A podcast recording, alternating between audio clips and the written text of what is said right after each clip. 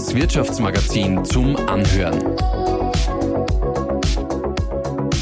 Und hier ist Ihr Host Daniela Ulrich. Mucksmäuschen laut. Kontern zu können ist wie abnehmen. Wenn ich erst einmal merke, dass ich Erfolg damit habe, bekomme ich Lust auf mehr. Und das sieht man Menschen an. Sie strahlen Sicherheit und Selbstbewusstsein aus, sagt die Kommunikationsexpertin Iris Zeppezauer, mit der du, Katharina, ein Interview zum Thema Kontern geführt hast. Ja, genau. Und sie hat eben auch darüber ein Buch geschrieben, weil sie gesehen hat, dass Menschen letztlich glücklicher werden, wenn sie gut mit dem Thema Kontern umgehen können. Aber mehr dazu hört ihr jetzt in unserem Podcast. Herzlich willkommen, Iris Zeppezauer. Schön, dass du da bist heute und uns heute mehr über verbale Attacken erzählen wirst und auch, du hast nämlich auch ein Buch darüber geschrieben. Das Buch Contra, wann wird das erscheinen? Danke, liebe Katharina und guten Morgen. Ja, ja ähm, das letzte Jahr war doch sehr turbulent und hat für mich den Anlass gegeben, ein Buch zu schreiben. Das Buch heißt Contra mhm. und wird Mitte März, Mitte, Ende März erscheinen. Und da geht es eben darum, um verbale Attacken, um Diskussionen, um, um, um Angriffe auch, auch versteckte Angriffe und wie man am besten damit umgehen kann. Mhm. Du bist ja ausgebildete Wirtschaftswissenschaftlerin und hast vor, ich glaube, vor über drei Jahren das Beratungsunternehmen Sekunde 1 gegründet. Du möchtest damit deinen Kunden ein bisschen in ihrer Kommunikation, dass sie sie weiterentwickeln können und möchtest sie in ihrem Verhalten unterstützen, in ihrem Kommunikationsverhalten. Kannst du vielleicht selber kurz beschreiben, was so deine Schwerpunkte sind?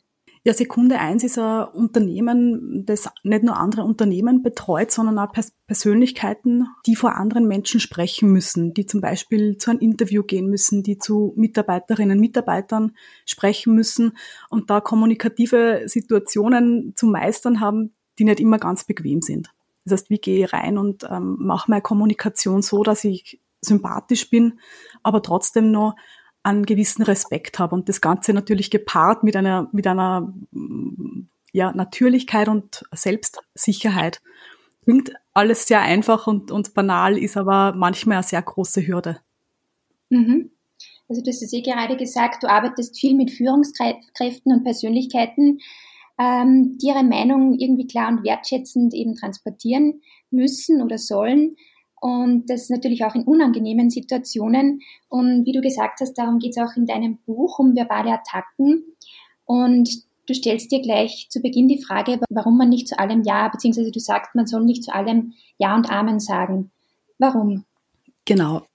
Ja, ich habe die Feststellung gemacht, dass Menschen, die über sehr lange Zeit zu Dingen Ja sagen, mit denen sie nicht einverstanden sind, irgendwann einmal so in einen gewissen Zynismus abrutschen. Man wird zynisch, man wird frustriert, ja, man kommt dann irgendwo so in diesen, in diese Stimmung, dass man sagt, ja, die, die, die Leute sind alle so blöd oder mein Job ist so uninteressant, alle sind so unfair zu mir und das zieht einen so runter. Und wenn ich aber zu Beginn schon sage, das ist mein Thema und so stehe ich dazu, dann komme ich erst gar nicht in die Gefahr, dass ich in so einen, in so einen zynischen Modus wechseln muss. Mhm. Verbale Attacken, also die haben ja viele Gesichter und kannst du dich vielleicht selber noch eine, eine sehr prägende Situation aus deinem Berufsleben oder auch aus deinem privaten Umfeld erinnern, wo du selber wirklich sprachlos warst und dann dir erst nach ein paar Minuten oder auch Stunden eingefallen ist, wie du eigentlich passender reagieren hättest können?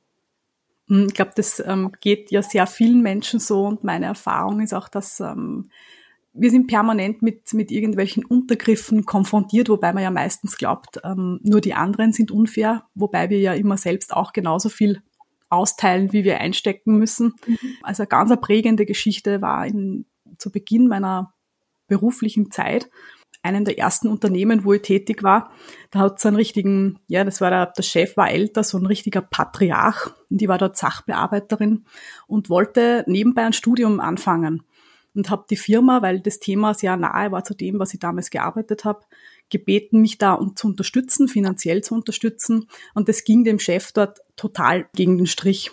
Und dann musste ich antreten in dessen Büro und das war so richtig diese klassische Situation. Er ist am Schreibtisch gesessen, ich musste stehen total chaotisches, angekramtes Büro und er hat sich so zurückgelehnt. Die war damals 21 Jahre alt, ich meine, durchaus selbstbewusst, aber die Situation war vom Status her schon sehr beklemmend und er hat sich so zurückgelehnt und die Arme hinter dem Kopf verschränkt und hat dann gesagt, na ja, die jungen Leute, die haben halt immer solche Flausen. Gell? Die wollen studieren, statt den Job irgendwie ordentlich anzupacken und sie müssen ihre Arbeit da schon ordentlich machen. Und ich war damals total sprachlos und habe dann noch angefangen, mich zu rechtfertigen und habe gesagt, na ja, ich, äh, der Job kommt sicher nicht zu kurz und ich kann mir das ganz genau einteilen. Und er hat dann mit Mühe und Not zugestimmt, letztlich ähm, da zumindest einen kleinen Beitrag zu leisten. Aber es war das Gefühl nachher einfach nicht gekontert zu haben. Und ich habe mich fürchterlich geärgert, lange Zeit noch, weil ich gesagt habe, ich habe mich recht gefertigt und ähm, klein beigegeben und war einfach mit mir selbst unzufrieden. Na, es war ein Anlass, einfach an dem Thema dran zu bleiben, weil ich mir mhm. gedacht habe, na, ähm, das möchte ich nicht mehr. Also in diese Verlegenheit möchte ich nicht mehr geraten. War ganz ein prägendes Erlebnis. Ja, und jetzt, du hast jetzt viel Erfahrung auf diesem Gebiet schon ge gesammelt. Wie würdest du heute reagieren? Also heute ist es das Thema, dass wir sagen, das nennt sich Setting the Stage. Das heißt, ähm, wir überlegen uns generell mal, wie gehe ich denn in so ein Gespräch rein? Und wenn ich merke, alleine von der Räumlichkeit ist schon so eine, Umver also eine Ungleichverteilung da, dann schauen wir erst einmal, kann ich auch Platz nehmen an dem Tisch, damit wir zumindest auf Augenhöhe sind. Und dann kommt auf die ganze Körperhaltung an. Ja. Wie bringe ich mein Argument vor? mit fester Stimme. Ich habe mein Argument schon gewichtet, auch aus Sicht des Dienstgebers natürlich. Und wenn der mit so einer Aussage kommt, ja, ihr jungen Leute, dann wird sofort nachgefragt, ähm, wie kommen Sie darauf? Wie meinen Sie das? Mhm. Ja, das heißt, zumindest gehe ich in eine Rückfrage rein, in einen Konter, oder ich bitte mal erst mein Thema vorbringen zu dürfen. Sag, schauen wir uns einmal genau an, worum es da geht. Und dann bringe ich meine mhm. Argumente nochmal stark rein. Das heißt, das ist eine ganz andere Art von auftreten, sympathisch zu bleiben, aber trotzdem am Thema drauf zu bleiben. Mhm. Ja, verbale Attacken haben ja eigentlich viele Gesichter und du hast mir zuerst schon erzählt, dass du viel mit deinen Kunden auch an äh, Konter arbeitest. Kannst du mir vielleicht oder kannst du uns vielleicht noch ein paar Beispiele erzählen aus deiner Berufserfahrung, äh, wo es quasi hakt, wo manche Kunden zu dir kommen, herantreten und sagen, bitte hilf mir hier und in dieser Situation weiter? Mhm. Ähm, ja, da gibt's verschiedene Seiten, von denen man sich das anschauen kann. Also es ist ja nicht immer nur jetzt das Berufsleben, sondern auch das Privatleben, wo das passiert. Wenn man sich so klassische ähm, berufliche Situationen anschaut, dann gibt's unterschiedliche Verpackungen von Angriffen. Ja, es kann sein, dass es ähm, ein total cholerischer Mensch ist, ja, cholerische Vorgesetzte, eine cholerische Führungskraft. Es gibt sexistische Angriffe. Es gibt die Relativierer, die sagen, na, alles nicht so schlimm, ja, musst halt ein bisschen dickere Haut haben. Es gibt die in Scherze verpackten Angriffe, die sind sowieso ähm, ganz subtil und oft fies, weil man es gar nicht erkennt. Ja. Das sind so Dinge wie, na, heute schon wieder früher weg. Naja, macht nichts dafür, bist du später gekommen. Ja, also das sind so mhm. diese netten, unter Anführungszeichen, mhm. Kollegen, die dann ähm, irgendwelche Witzchen machen auf deine Kosten. Das heißt, man muss sich mal die Verpackung anschauen von mhm. diesem Angriff. Und dann geht es darum, wie stark trifft mich das? Ich habe ja als Mensch, jeder hat unterschiedliche Angriffsflächen. Der eine sagt, na, das ähm, so ein Scherzchen, das trifft mich gar nicht, ja, dafür trifft mich ein Angriff auf meine Kompetenz total. Das heißt, das, es gibt unterschiedliche Angriffsflächen und man muss schauen, wo trifft's mich denn ganz hart und was ist das für Kategorie von Angriffen.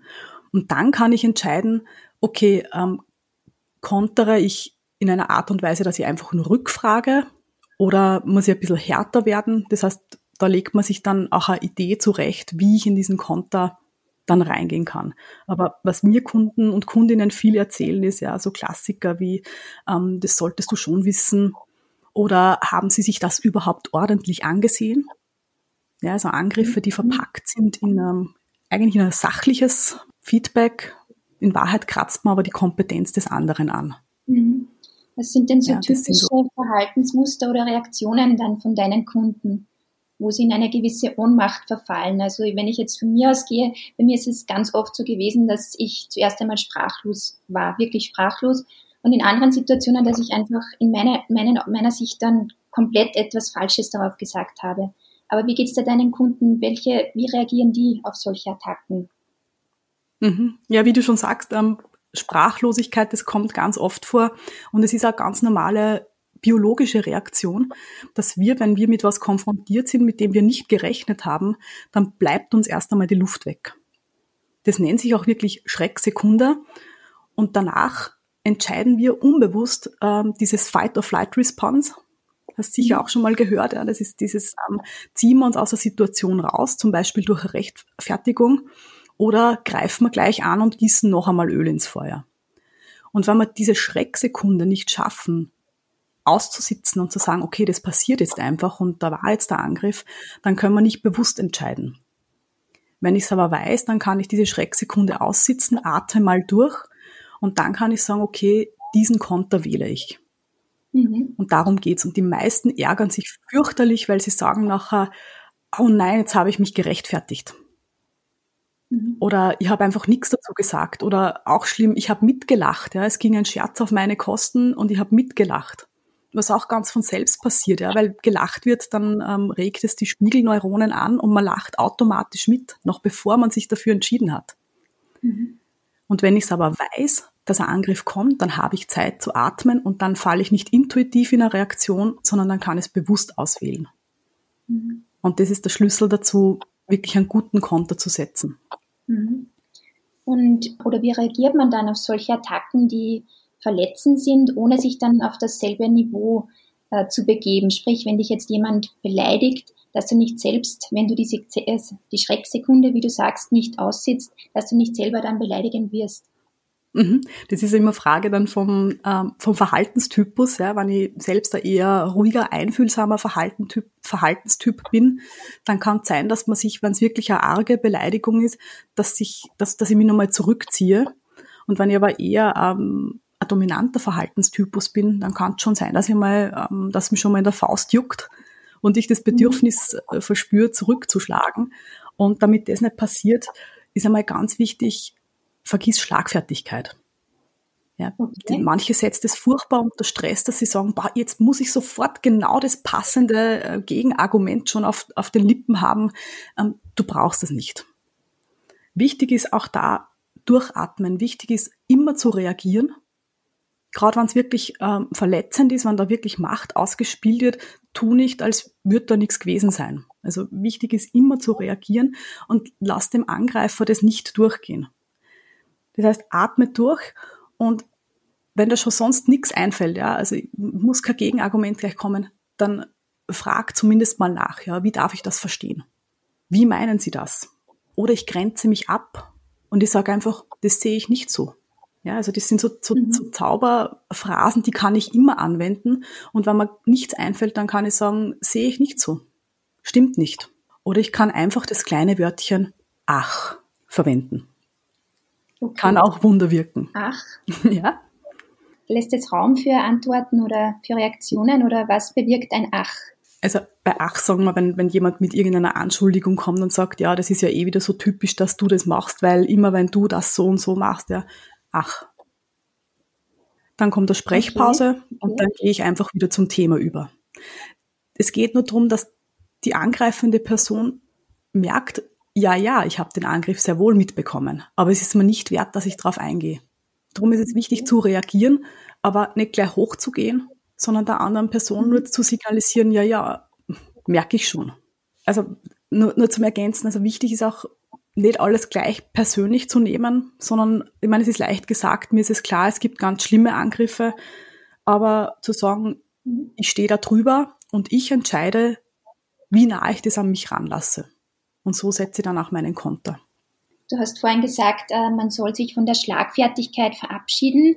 Kannst du uns vielleicht kurz erklären, was so der gravierende Unterschied zwischen Schlagfertigkeit und Konter ist? Ja, bei Schlagfertigkeit geht es darum, sofort ein passendes Gegenargument zu haben. Von Natur aus Schlagfertigkeit, also von Natur aus schlagfertig, das ist meine Erfahrung, sind nur sehr wenige der Rest äh, sagt dann, boah, so schlagfertig wie der möchte ich auch gern sein. Und allein das zu denken oder von sich zu verlangen, ich muss jetzt sofort ein Argument, vielleicht auch noch ein witziges, ein total passendes auf den Lippen haben, setzt dann schon unter einen gewissen Grundstress. Das heißt, es macht mich schon vor am wichtigen Gespräch kleiner, wenn ich mir denke, boah, da muss ich jetzt sofort total schlagfertig sein. Drum gehe ich in diese Richtung, dass ich sage, ähm, kontere, eigne dir deinen eigenen Stil an. Kontern ist wesentlich überlegter. Bei Kontern mache ich mir immer ein Set an Optionen auf, aus denen ich auswählen kann. Und verlange von mir nicht sofort irgendeinen äh, ganz einen lustigen Spruch, ein Zitat, sonst was parat zu haben, sondern beim Kontern wähle ich also ein Set an Kontertechniken, an Optionen aus und sage, was ist da für ein Mittel adäquat und genau das setze ich ein. Es gibt ja doch einige Rhetoriktrainer, die sagen, man soll sich ein gewisses Repertoire an Zitaten bereitlegen, um dann wirklich äh, schnell schlagfertig reagieren zu können. Das würdest du also nicht empfehlen? Es kommt auf den Typen an jeder ist ein anderer Typ und ich bin generell kein Fan von Patentrezepten. Ich arbeite ganz viel in der Rhetorik und es muss immer zur Person passen. Ja, das ist wie bei der Kleidung. Wenn du sagst, nur weil mir grün passt ähm, und du sagst, boah, ich möchte unbedingt auch dieses grüne Kleid, bei dir schaut es vielleicht ganz anders aus. Das heißt, ähm, auch das, die Art zu kontern muss immer zur Persönlichkeit passen. Und manche sind sicher mit Zitaten oder Witzen vielleicht gut bedient was ich empfehle, ist, sich dieses Set an Optionen anzueignen. Wie kann ich denn in ein Konter reingehen? Mit welchen Techniken? Verwende ich mehr Rückfragetechniken? Verwende ich mehr Paraphrasetechniken, ähm, Zoom-Technik? Das heißt, ich schaue mir die Situation mit der anderen Person nochmal von oben an. Sage zum Beispiel, ich verwende gern Gegenteiltechnik. Ich sage dann einfach ganz im Gegenteil. Und mit diesen Dingen fange ich mal an und die probiere ich mal aus, wie das wirkt, wie es zu mir passt, was auch aus dem Umfeld zurückkommt. Und so entwickle ich sukzessive einen eigenen Stil zu kontern und zwar einen, der zu mir passt. Weil wenn es aufgesetzt wirkt, das ist dann, ja, das, das ist immer ein bisschen unsympathisch und komisch, ja, wenn, wenn man merkt, die Person hat jetzt gerade irgendeinen Kurs gemacht und wendet das dann an. Es wirkt nicht authentisch. Und du schaust dir dann auch bei deinen, mit deinen Kunden gemeinsam an, welche äh, rhetorischen Techniken das zu dem Typ also passen.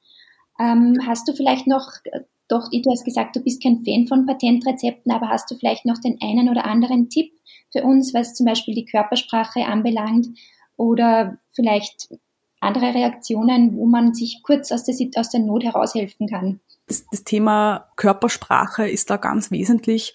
Das heißt, allein schon, wie ich in ein Gespräch reingehe, wie ein Raum betrete, macht schon mal einen riesen Unterschied, weil wir zuerst die ganze Person wahrnehmen. Das heißt, wir scannen unbewusst schon in, in der Bewegung, im Reinkommen, was ist das für Person und, und, und malen uns ganz unbewusst auch schon aus, bin ich stärker oder ist der andere stärker?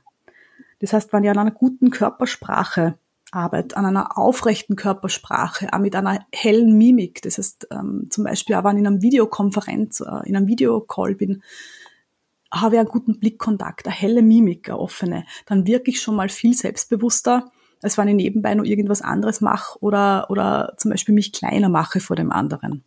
Das heißt, das ist diese nonverbale Seite der Kommunikation und auf der verbalen Seite ist es gut, sich wirklich ähm, Techniken zurechtzulegen und zu sagen, okay, kommt irgendwas Unerwartetes, dann atme ich erst einmal durch, dann reagiere ich.